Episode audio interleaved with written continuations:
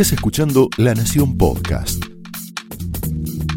A continuación, Laura Di Marco explora amores y odios de los protagonistas y armadores de la política argentina en La Trama del Poder.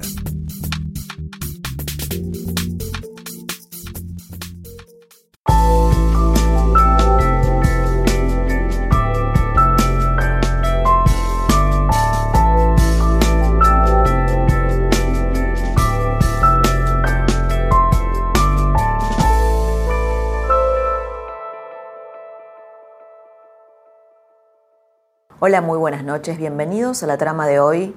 Hoy vamos a hablar de las secuelas permanentes de la corrupción. Venimos de una semana muy intensa.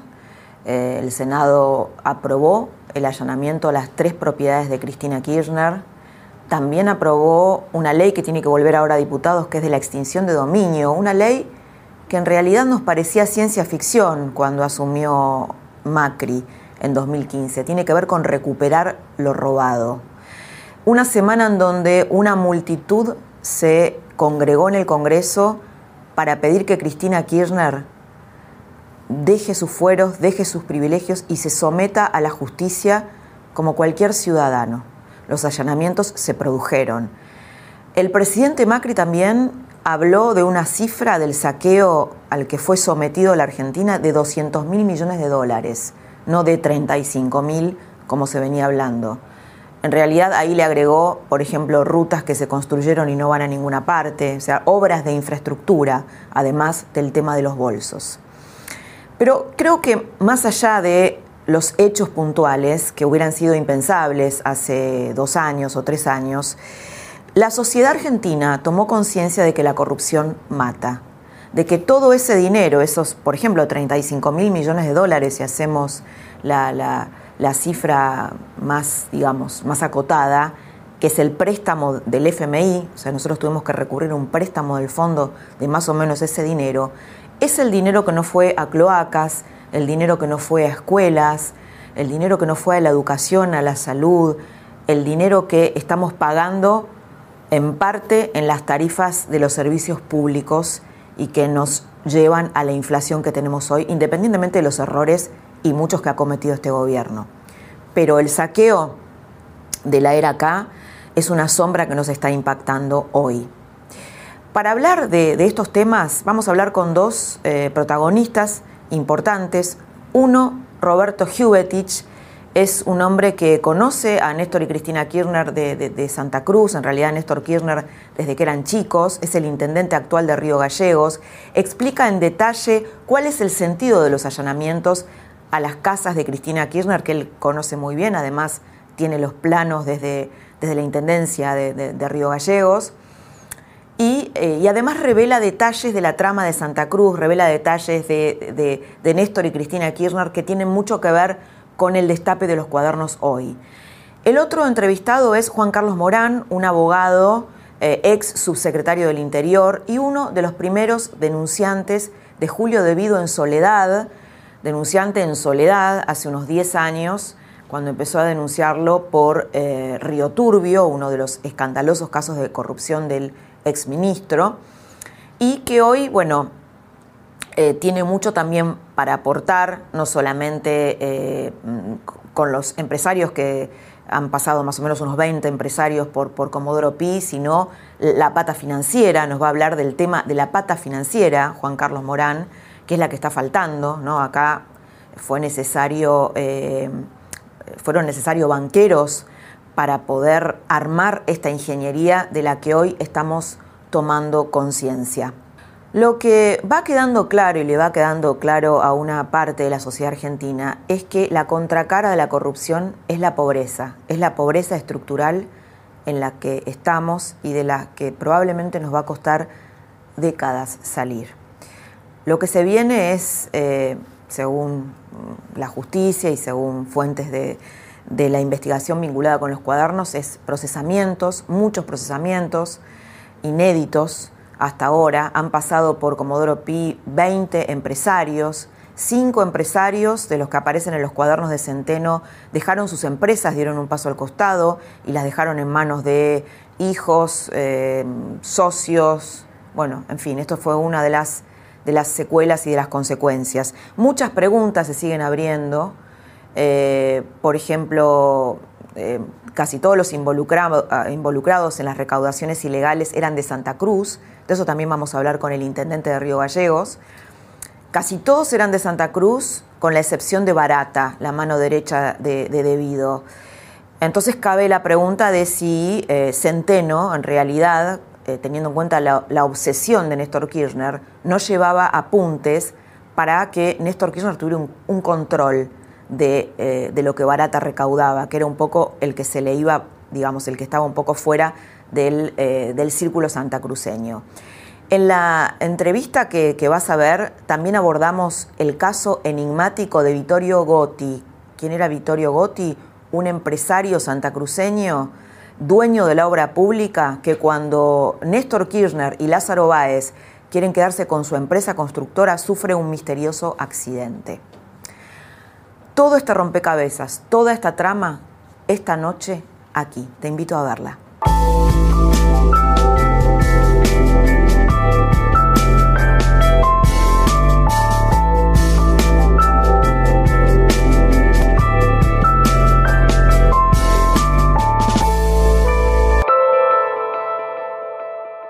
Estamos con Roberto Giuvetich, intendente de Río Gallegos, radical. Bienvenido a, la trama. Un personaje eh, desconocido, ¿no? Para, para tal vez el, gran parte de los argentinos, pero importante en la trama de Santa Cruz. Bienvenido esta noche. Bueno, muchas gracias. Eh, Roberto, queríamos preguntarte cómo se está viviendo en Río Gallegos los allanamientos a las casas de Cristina, porque tiene una en Río Gallegos y la otra en el Calafate. ¿Cómo lo están viviendo? ¿Cómo lo está viviendo esa sociedad? Bueno, la sociedad lo está viviendo como, como un reflejo de, la onda nacional, donde si bien gran parte de la sociedad de Santa Cruz y de Río Gallegos ya observaba este, lo que venía ocurriendo durante la década ganada, este, hoy la realidad a partir de, de los cuadernos, este, eh, es como que se hizo tangible que la justicia argentina quiere investigar y resolver y castigar a aquellos que hayan cometido este, delitos, que es la oportunidad que tenemos para salir hacia el futuro. Mm. Em, recién hablábamos un poquito antes sobre eh, que de, los allanamientos te habían pedido la justicia gente para acompañar esos allanamientos, ¿no? un arquitecto, un abogado. se la ha pedido al, a la orden judicial, al municipio, como institución que disponga de profesionales, arquitectos e ingenieros que eh, participen de los allanamientos a, a las casas de la doctora Cristina Fernández de Kirchner. ¿Y esos eh, ingenieros y arquitectos son neutrales? Porque digo, calculo que en, Río Gallegos, como en otros lugares, hay kirchneristas, hay una especie de casa tomada, ¿no? En, los organismos. Dispusimos que, eh, primero, sean profesionales matriculados. Segundo, que eh, tengan cierta coherencia e independencia, este, dado que, bueno, en el espectro del, municipio y profesionales en estas eh, que, responden políticamente a algunos de los eh, partidos políticos, sectores que, son históricos en, Santa Cruz. Ya tratamos de poner la gente más imparcial. Ah, conociéndolo a Néstor Kirchner y también a Cristina, bueno, a Néstor Kirchner de, chicos, ¿no? Eh, en un pueblo chico como es, o un pueblo grande, mejor dicho, como es Río Gallegos, ¿qué, ¿Qué impresión o cómo sentiste eh, cuando se empezó a destapar el tema de los cuadernos y también sus consecuencias judiciales? ¿Qué, sentiste?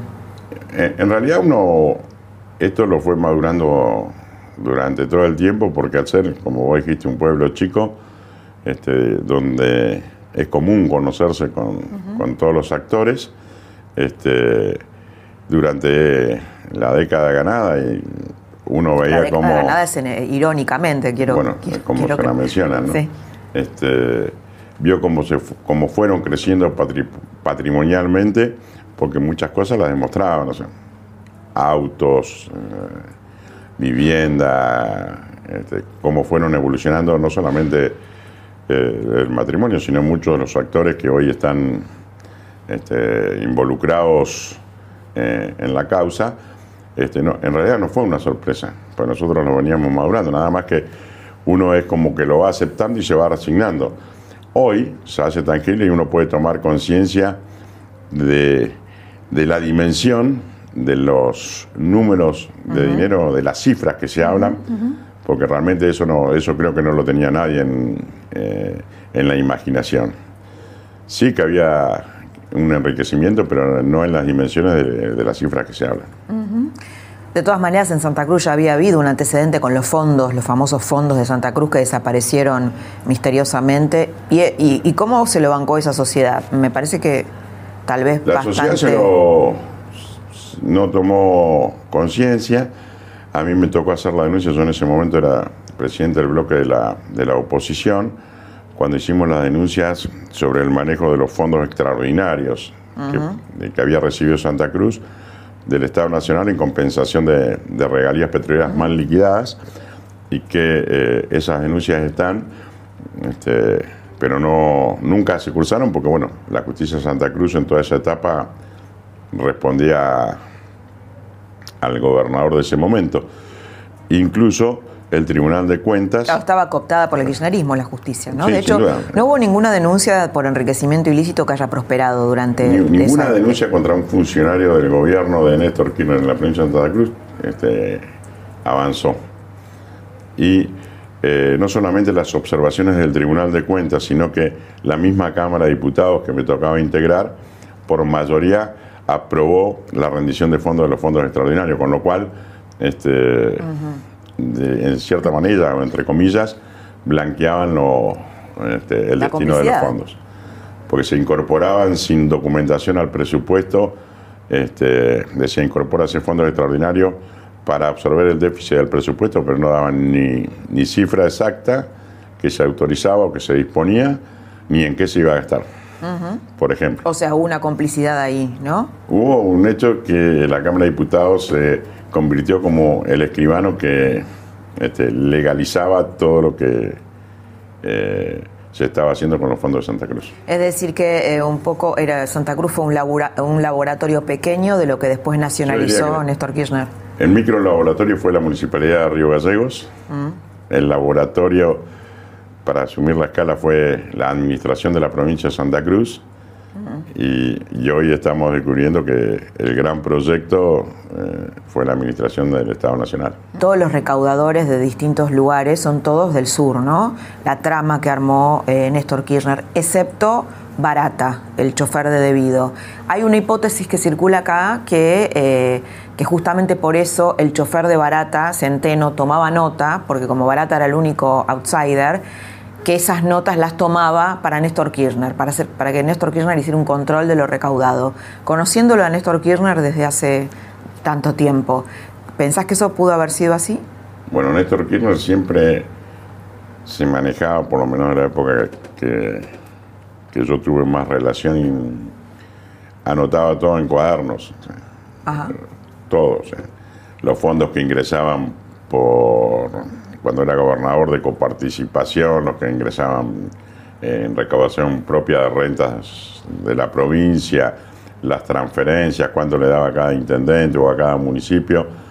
Este, por lo tanto, eh, si, asemejo a cómo él controlaba este, las cosas, puede ser que, que los cuadernos tengan algo que ver.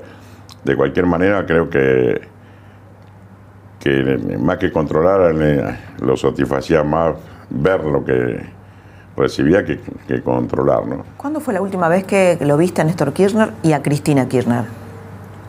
A Cristina Kirchner, eh, unos días posteriores al fallecimiento de Néstor Kirchner, después del sepelio, porque en ese momento eh, el cementerio obviamente es municipal y estaba a mi cargo y me tocó participar en, la organización del sepelio.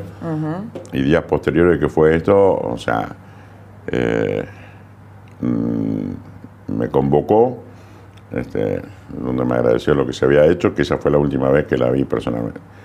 Hablé por teléfono la última vez, eh, a los pocos días de asumir como intendente, que era, yo asumí el 10 de diciembre y el 19 de diciembre es el aniversario de la ciudad, en la cual, este, desde el punto de vista protocolar, se había invitado en ese momento al presidente de la Nación, que ya era Mauricio Macri, y se le había invitado a ella como expresidente a los actos del aniversario, que me llamó telefónicamente para decirme que por razones de agenda no, no iba a poder estar. ¿Crees que no querría coincidir con Macri? Eh, Macri no había confirmado la visita, de hecho no estuvo, pero mm, ella me confirmó que no, por razones de agenda no iba a poder. Y a Néstor Kirchner eh, lo vi cuando él era presidente, la última vez, este, nos cruzamos en Río Gallegos caminando, parábamos, nos saludamos, estuvimos hablando. Eh, no me acuerdo exactamente la fecha, pero eh, fue en el periodo que él fue presidente. Poco antes de, su muerte. No, él falleció en octubre de 2010 y dejó de ser presidente en 2007. o sea, fue 2003-2007. Hay una, hay una, historia curiosa que charlamos alguna vez para la biografía de Cristina Kirchner que, que, también revela cómo era ese matrimonio o esa sociedad, ¿no? Que es en el momento que muere Néstor Kirchner y Cristina tiene una, mm, bueno, una especie de, de, ansiedad y de miedo, temor, porque ya una vez muerto eh, Néstor Kirchner en el cementerio de Río Gallegos le corten las manos como a Perón, ¿no? Esto lo charlamos en algún momento. Sí, el todo esto fue en el momento de especial este, del desenlace de, la muerte y sepelio, en donde eh, la, la, organización, porque hoy se habla a veces mucho del mausoleo, pero el mausoleo fue construido después de ese ah. hecho, era donde se depositaban los, los restos del expresidente y eh, se utilizaba en ese momento un, un, panteón de la familia Kirchner, eh, un panteón común y que, eh, bueno, objetaban la seguridad que pudieran tener para que este, el cuerpo o el féretro eh, tenga garantías de seguridad. Eh, en, eso, en ese momento hubo objeciones a ver qué medidas se podían tomar. ¿Cómo es la relación con Alicia Kirchner? ¿no? Ellos han sido siempre, cuando estaban en el poder, muy bueno, como, como está, digamos, este sistema de premios y castigos, de castigar a los opositores de muchas maneras. ¿Cómo es ese vínculo hoy? En realidad yo te puedo decir que en la relación personal Alicia-Roberto es bueno porque es una relación que, que heredamos de nuestras familias, o sea, eran de una comunidad chica. El padre Alicia y Néstor trabajó con, mi madre en el correo. Durante algún tiempo se compartían, este, que uno era muy chico, eh, reuniones de asados o esa cuestión, eh, tenemos comunicación directa. En lo institucional, eh, tenemos una relación que nos permite un diálogo continuo.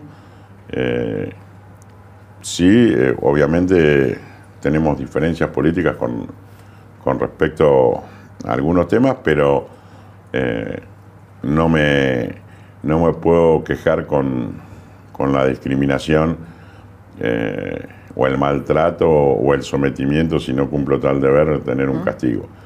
Sí creo que nosotros luchamos por eh, tener una, una presencia más justa en los repartos de, los fondos del Estado, porque eh, el gobierno de Alicia sí tomó a principios de 2016 la decisión de bajar los cinco puntos de la coparticipación basados en los índices del censo del 2010 y que eh, más allá de que ese día fue el que murió Néstor Kirchner, donde el censo en Río Gallegos fue irregular porque él murió a la madrugada ese día, este, después de ese momento, en 2014 se amplió el eje urbano de la ciudad donde se incorporaron alrededor de 20.000 familias que no son consideradas en los valores. Roberto, ¿por qué eh, piensa que eh, los cuadernos estallaron ahora y, tuvieron una repercusión judicial? ¿Por qué Bonadío finalmente o la justicia toma el caso y hay empresarios arrepentidos, pueden ser procesados? ¿Por qué tiene consecuencias eh, concretas los cuadernos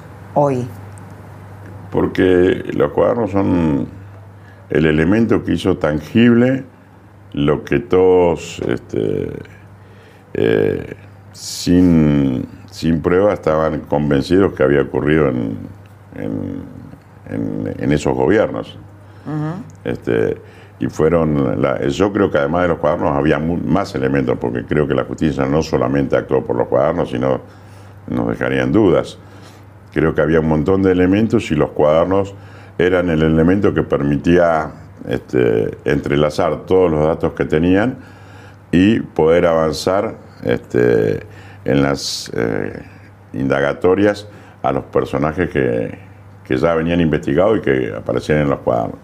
Esto llevó a que muchos, este, ante tal situación, este, no tuvieran la manera de no reconocer su participación y optaron por eh, ser col colaboradores y, se presentaron a, ampliar sus declaraciones y a, y aclarar cómo, cómo, era el sistema o el proceso de, que utilizaban para recaudar a partir, por ejemplo, en la concesión de la obra pública, que es... Uh -huh había un empresario en Río Gallegos que es Gotti, que cuando se empezó a investigar acá, las investigaciones periodísticas mostraron que a Gotti lo reemplaza Lázaro Báez y después ese empresario fallece en un accidente. Hoy, con todo lo que sabemos, eh, en algún momento también hubo leyendas sobre ese accidente de Gotti. ¿Qué pensás vos? No, yo, en realidad, a don Victorio Gotti, uno también lo conocía. Este, porque era bueno, congeneracional con mi padre y, claro. y tenían relaciones o actividades eh, en un club, en el Rotary, etcétera. Y lo tenía como un empresario de gallegos. Este, a partir de, del avance eh, en la obra pública, donde utilizaban, o entraron a utilizar a la, a la empresa Gotti, uh -huh en, en, el esquema de obra pública. Y se quedan con esa empresa, ¿no? Finalmente. Sí, este, en realidad eh, aparece como primer interventor o gerente de esa empresa Lázaro uh -huh. antes de, formar, de, de, crear Austral Construcciones, y ellos son los que eh, en ese proceso aparece en la realidad el accidente que sufre Camino a Punta Arenas, una localidad de, de Chile, que está cerca de Río Gallegos, el accidente donde pierde la vida. Mm. En realidad hay mucho, hubo muchas hipótesis, no, no, hay nada concreto. Este, ¿Qué piensa usted? Eh, en realidad no sé qué pensar, porque uno también lo conocía a Gotti, que le gustaba la, la velocidad y, y, manejar. Y por otro lado... Lo que pasa es que justo muere en un momento muy especial, sí, ¿no? Eh, o sea, asociarlo...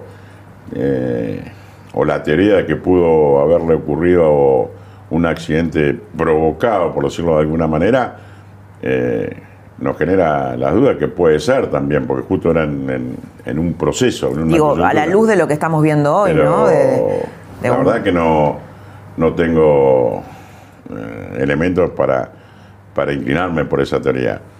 Este, uno lo, o sea, yo no lo conocía tanto, pero sí de referencia. Y, era un personaje, un, tenía una personalidad de un italiano fuerte, poderoso, que, que, que le gustaba andar, eh, manejar fuerte y todo eso. Yo no puedo, no sé qué decirte, yo no, no, no, me inclino por ninguna de las dos teorías, sino que la realidad fue esa.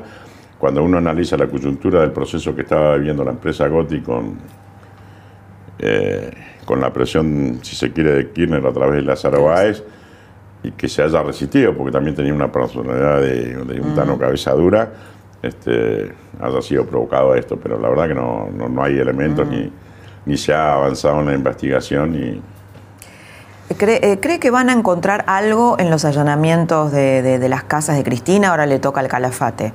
No, yo creo que la, los allanamientos tienen más que ver con las declaraciones de aquellos que están imputados en la causa que dijeron yo llevé la plata a tal o cual domicilio y era así, la dejamos acá, tenía una puerta.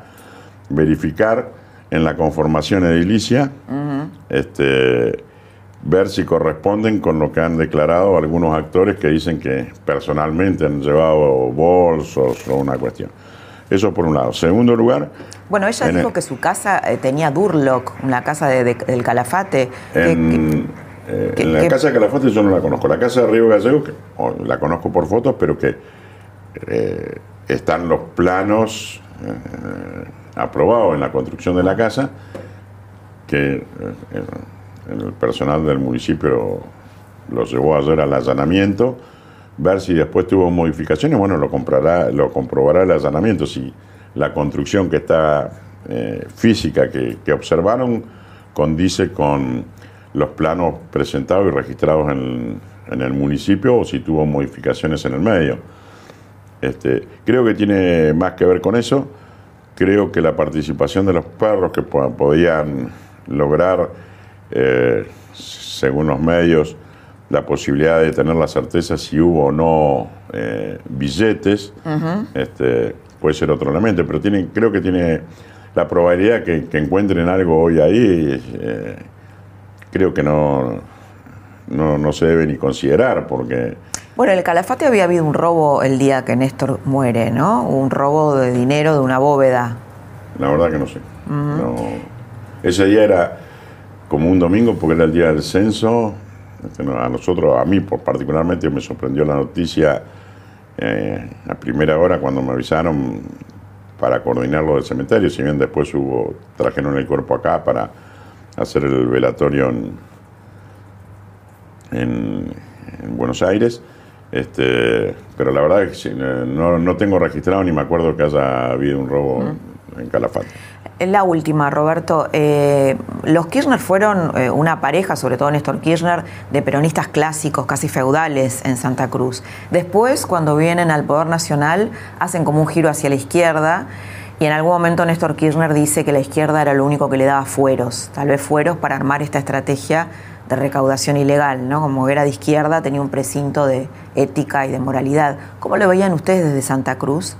a este presidente que de repente empieza a hablar de derechos humanos cuando nunca le había interesado el tema, a tener posiciones cercanas a Chávez? ¿Cómo, cómo... Eh, en realidad nosotros, no hablo del punto de vista personal, desde el punto de vista político, nunca compartimos nada con Néstor Kirchner, nunca le creímos. Este, no era alguien que desde el punto de vista político este, generara eh, respeto a la palabra, en, las cuestiones políticas. O sea, por ejemplo, la reforma de la constitución de la provincia del 94, después la del 98, donde se la reelección eterna, ¿no? la, reelección indefinida, donde en el 94 hubo acuerdo para que se declarara a través de la Cámara de Diputados la necesidad de la reforma de la Constitución. Pero en el 98 no hubo, y la hizo por consulta popular y la avanzó por consulta popular, la justicia avaló que eso era constitucional y se reformó la constitución. O sea, no hubo acuerdo y él avanzó igual. Por ejemplo, hay hechos políticos en los cuales este, no nos generaba confianza. Por lo tanto, en su discurso tampoco, porque ya no lo veíamos en las acciones. Este, y él fue, en cierta manera, eh, adecuando sus discursos o adaptándolos a los momentos. este, como el camaleón, eh, como el camaleón, cambiaba de colores según la ocasión. Entonces, él fue adaptando su, su discurso al momento este, para tener su rédito político y cumplir su objetivo. Sí tenía una capacidad. Trabajaba las 24 horas del día, los 365 días del año en la construcción de poder. Y ninguno de nosotros que compartía o discutía el espacio político tenía esa prioridad, dedicarle todas las horas de todos los días del año a la construcción política o al debate político. Porque cada uno de nosotros tenía su familia, su espacio este, y la necesidad de sus tiempos libres. Entonces, era. Eh, perdíamos casi, en casi eso. enfermizo, ¿no? Este, no, o sea, era ese. Fue enfermizo porque murió así. Así. O sea, 24 horas del día, los 365 días del año, trabajando en su proyecto de poder. Y eso era para nosotros imposible de, competir o contrarrestar, porque no teníamos esa misma convicción enfermiza.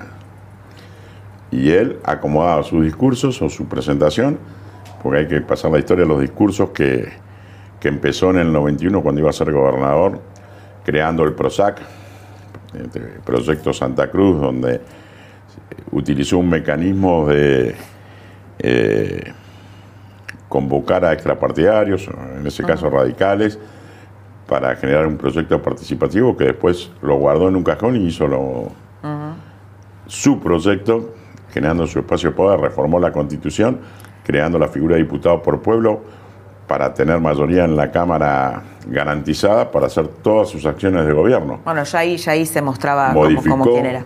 El Superior Tribunal de Justicia a los integrantes para tener mayoría. ya, ya se perfilaba lo que iba a hacer después, ¿no? Pero además él en el 2001, yo era presidente del bloque de la oposición y a través de un, eh, del jefe de bloque, del diputado de, ese, eh, de diputados de ese momento y Casuriaga, que después estuvo en la CIDE, me convoca a una reunión a, la Casa de Gobierno. Héctor y Casuriaga. Sí, me acompaña, yo me junté solo con Héctor Kirchner y en ese 2001 me plantea que tenía el proyecto de ser presidente.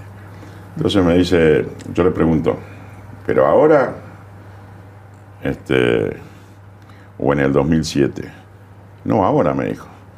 Yo no dije nada, pero pensé, este tipo está loco bueno, tan loco no estaba porque lo fue en el 2003, fue construyendo todos los días, todas las horas, su objetivo de poder.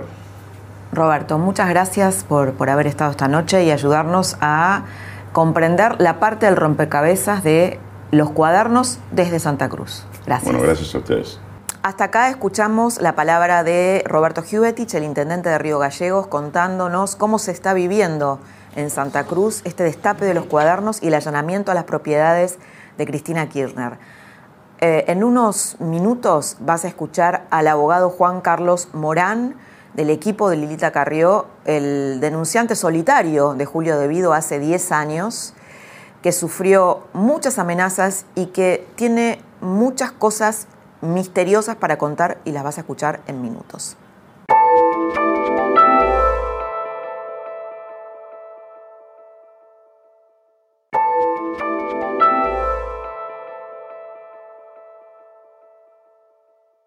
La segunda parte de la trama de hoy tiene que ver con Juan Carlos Morán, denunciante, primer denunciante de Julio Debido hace 10 años.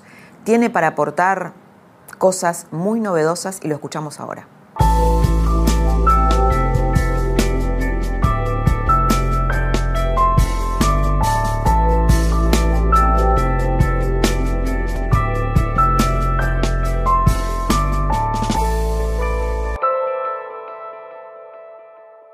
Buenas noches, bienvenido Juan Carlos. Un gusto, gracias por tu invitación. Bueno, no, eh, un gusto tenerte. Un pionero en la, en la denuncia de toda esta trama que estamos viendo a través de los cuadernos. Y me gustaría charlar con vos el tema de Cristina, ¿no? de Cristina Kirchner, la autorización de los allanamientos y un giro tal vez en su estrategia. ¿Cómo viste eso esta semana?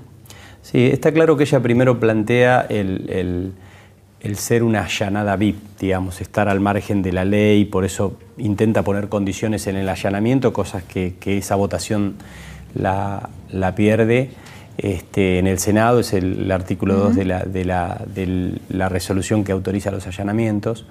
De todas formas, ella ha ido corriendo, no ha habido nunca una defensa jurídica al procedimiento jurídico. Y así como hubo en los años de gobierno, un relato político, aun cuando nosotros denunciábamos toda esa corrupción, ellos hablaban en un relato político, hoy que a partir de los cuadernos empieza a mostrarse cómo era la ruta del dinero de esos sobreprecios denunciados, me da la sensación que ella también responde con un relato político, no con defensa jurídica. Hoy, eh, ahora decís. y, ese relato cambió? Ese relato lo, lo que yo creo que se aceleró y me parece que eh, eh, la expresidenta definió objetivos.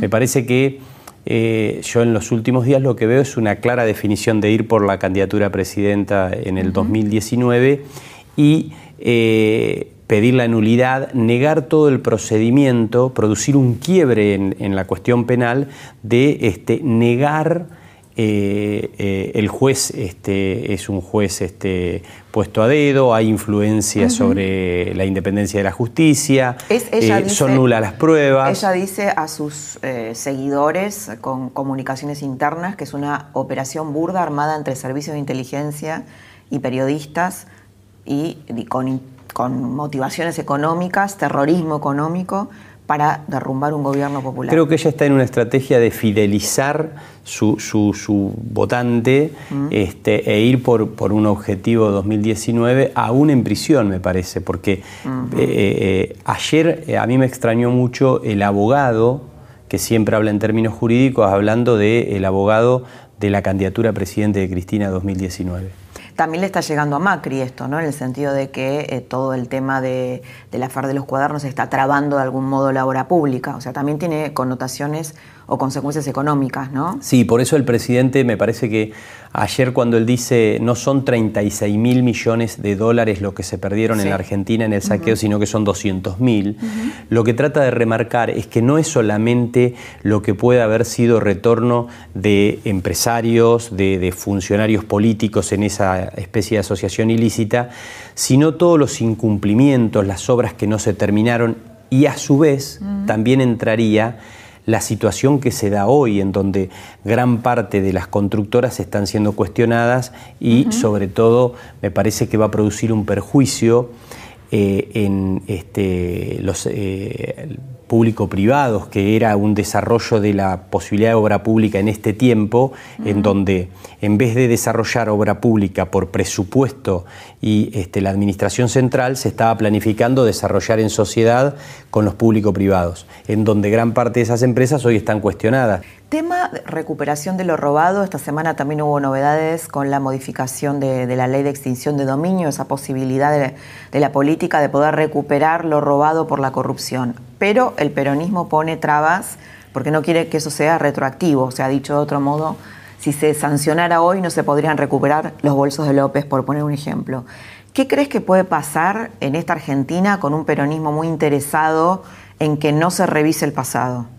Bueno, evidentemente hay una, hay una situación de, relación, de, me parece la palabra complicidad es muy fuerte, pero hay una, hay una, hay una, relación de, equipo y si hubo delito hay una relación de complicidad. todos en, este, en, donde de 12 años, inclusive López eh, eh, en el día de, hoy, en los diarios de hoy, habló ya de intendentes, habría mencionado intendentes. me, me da la sensación que esa situación genera las posiciones legislativas que tuvo el peronismo con la ley del arrepentido, que no estaba muy de acuerdo al comienzo y la impulsó el gobierno de Mauricio Macri, y también con la ley de extinción del dominio, en donde claramente se, hay, hay, una diferencia entre lo que aprueba un peronismo con mayoría en el Senado y lo que impulsa eh, cambiemos junto con el sector de masa en diputados. Ojalá que ahora que se produce una vuelta a la Cámara de Origen, que es diputados, se insista con el proyecto original que por un lado plantea que tiene que ser una acción civil independiente de lo penal y para que la sociedad entienda en lo, penal, en lo penal no hay retroactividad, no se juzga para atrás. El fuero penal no juzga para atrás, lo que significa que si hay una ley en el 2019 o en el 2018, para atrás no juzgás. no juzgás bolsos de López. Exactamente. En materia civil, si por el contrario, en vez del proyecto de Pichetto y del peronismo, se aprueba el de origen, sí hay retroactividad, sí hay retroactividad y se puede entonces recuperar lo robado en función de cuestionar el origen de los fondos de cada propiedad de las que compraron o de los activos que tienen aquellos funcionarios o empresarios delincuentes. Ahora, eh, Juan Carlos, desde, desde la gente que nos está mirando y quiere entender un poco más llanamente qué puede suceder, porque hay una necesidad grande, lo vimos en la marcha de, este martes, de, la gente pidiendo, ¿no? Hay un pedido de reparación, eh, incluso económica que nos devuelvan la plata, ¿no? Eso es una consigna. ¿Hay posibilidades, la justicia ha dicho en algún momento que pueda haber dinero escondido eh, bueno, en activos o en propiedades? Sí, ¿Hay posibilidades sí. reales de recuperarlo? Estoy, estoy convencido, inclusive la UIF ya eh, eh, trabó sobre Manzanares, sobre algunas cuentas en el exterior, este, trabó, trabó em- embargos, también hizo un informe sobre bienes por alrededor de 65 millones de, pes- de dólares en Estados Unidos de Muñoz, el, el secretario eh, privado de Néstor Kirchner que falleció. Eh, ¿Cuentas en el exterior de los hay informes ¿Podría sobre haber? Lázaro Báez este, y Austral Construcciones. A mí me parece que claramente hay cuentas en el exterior. La primer cuenta ¿Del en el- matrimonio Kirchner? ¿O, o de testaferros? De testaferros. y la verdad es que las van cambiando lo- los nombres. eh, eh, evidentemente Uruguay ha sido una salida. Nosotros la primer cuenta en el exterior que denunciamos lo hicimos en el año 2008 dentro del marco de la asociación ilícita, una cuenta que eh, figuraba en Liechtenstein. Un paraíso fiscal cercano a Alemania, en donde este, ahí figuraba eh, pedíamos la investigación de Lázaro Báez y de su contador, el primer Fariña que tuvo Lázaro Báez, que era Fernando Buti. Y pedíamos la investigación y sabíamos que habían viajado ahí y, y pasamos muchos datos. Lamentablemente la justicia, mm, hasta que aparecieron los cuadernos y, y los bolsos de López y el impacto de investigaciones excelentes que hicieron el periodismo. Porque hay que decir, más allá de todas nuestras denuncias de sobreprecios, este, que hoy son comprobados y confesados por los empresarios y funcionarios, la realidad es que cuando la opinión pública presionó a partir de investigaciones periodísticas fue cuando la justicia impulsó. En otras oportunidades tuvo cuadernos de centenos la justicia y los incineró. Ollarvide, En por la ejemplo, época, bueno, era la época de Cristina todavía, Claro. ¿no? Ollarvide tuvo 2.200 mails. Recordemos el caso de Ollarvide. Esos fueron los primeros cuadernos. de- los primeros cuadernos. Vos que sos un denunciante temprano de todo esto y un denunciante que no, digamos, que la justicia no avanzaba cuando vos estabas... Denunciante compulsivo, me decía Debido. Ah, bueno. Sí. Claro, yo bueno, decía, ¿qué va a decir? yo, ¿Qué va a decir? yo decía, Sí, este, claro, ¿qué va a nosotros somos denunciantes compulsivos porque ellos son ladrones compulsivos, decía en el 2009. Claro, 2010. claro.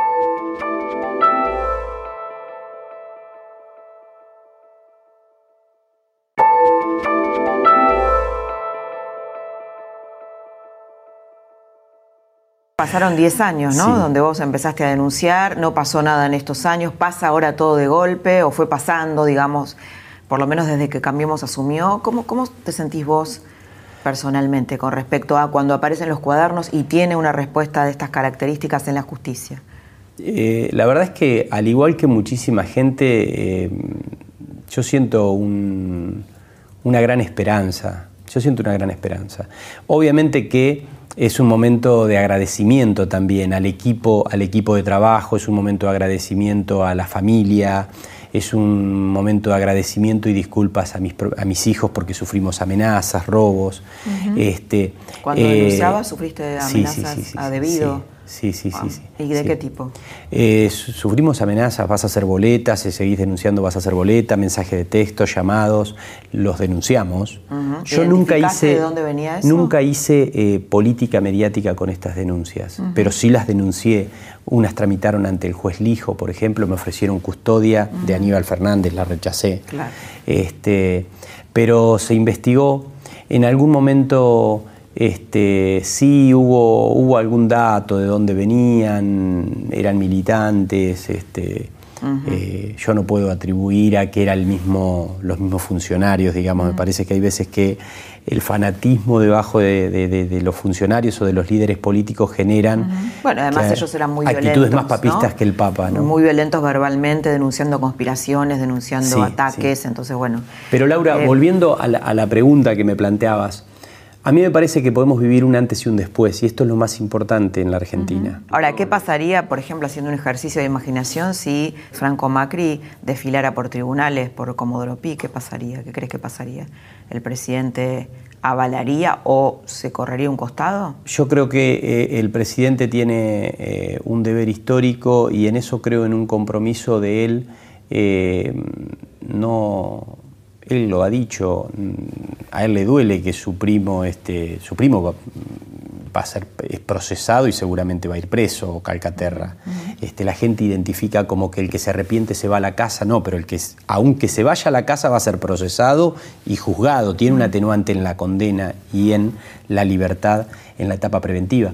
Yo no tengo duda de que el presidente de la Nación, y así lo ha dicho, eh, no va a apañar a nadie y realmente quiere que haya eh, un antes y un después de esto, y me parece que eso es lo que nos tiene que dar esperanza a los argentinos, de que en este aspecto hay una decisión muy firme de que haya otra Argentina.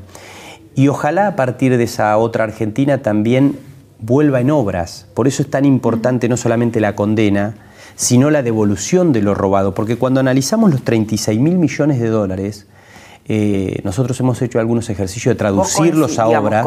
Eh, el consenso es, 36 mil millones de dólares de lo robado, de, de los bolsos hablamos, ¿no? Como mínimo.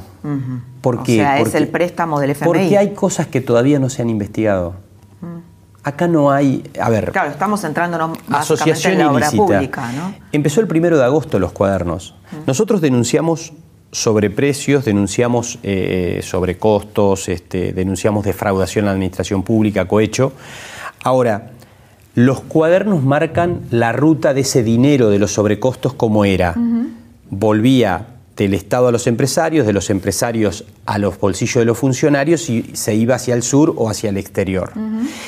Eso marcan un poco a partir de esta investigación de 20 días. Ahora en estos 20 días se descubrió parte de lo que hemos dicho, que es una conducción política de Néstor Kirchner en una asociación ilícita, luego de Cristina, una dirección ejecutiva de debido, con cinco, tiene identificadas cinco grandes cajas, me parece la, investigación. Uberti con las concesiones viales y rutas, Obra Pública con José López, Barata con Energía y este, Jaime con Transporte, y Ola Sagasti barra um, Uberti con el negocio del fideicomiso con Venezuela.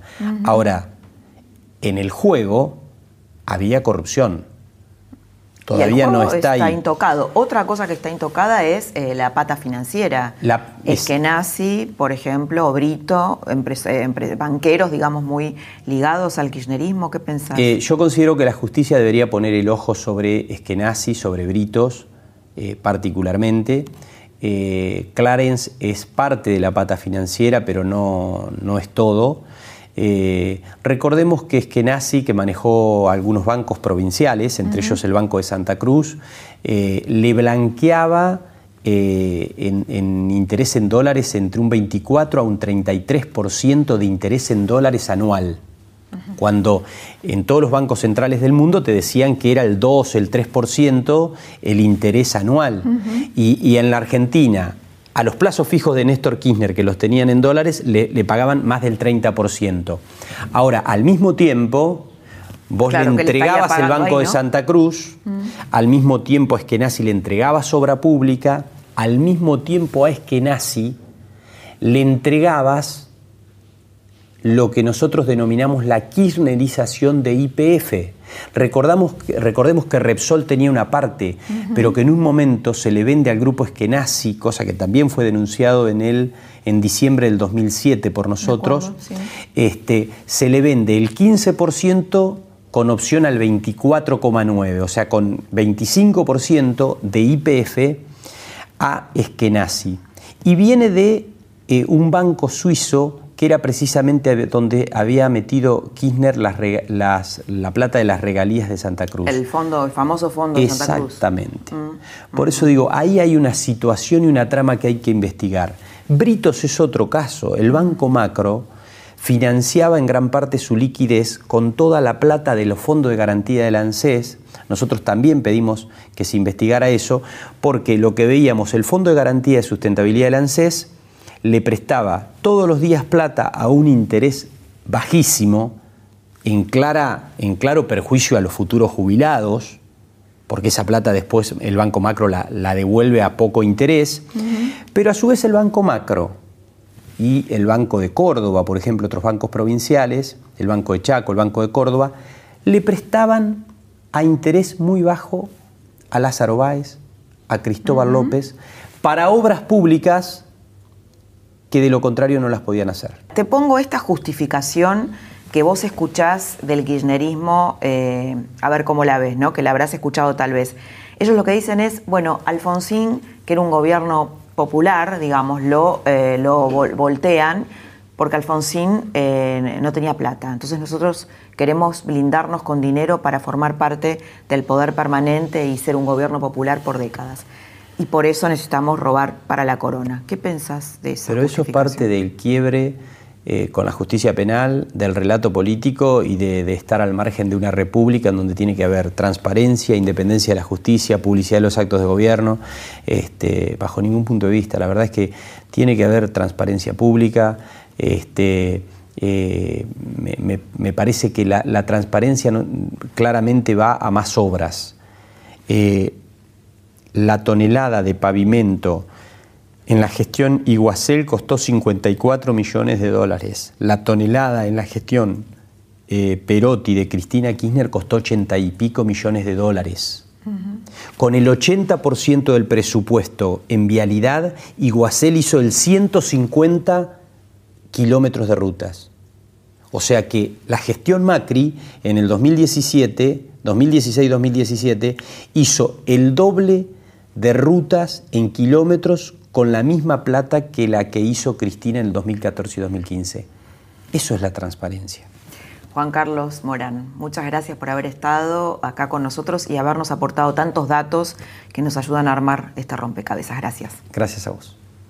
Empresarios arrepentidos, empresarios del poder permanente que pueden ir presos, funcionarios que cuentan detalles que no conocíamos, la posibilidad de que la propia Cristina Kirchner vaya presa, el ocaso de Cristina Kirchner. Si algo estamos asistiendo es el ocaso de Cristina Kirchner. Hasta aquí la trama de hoy. Te espero el próximo viernes en otra trama del poder.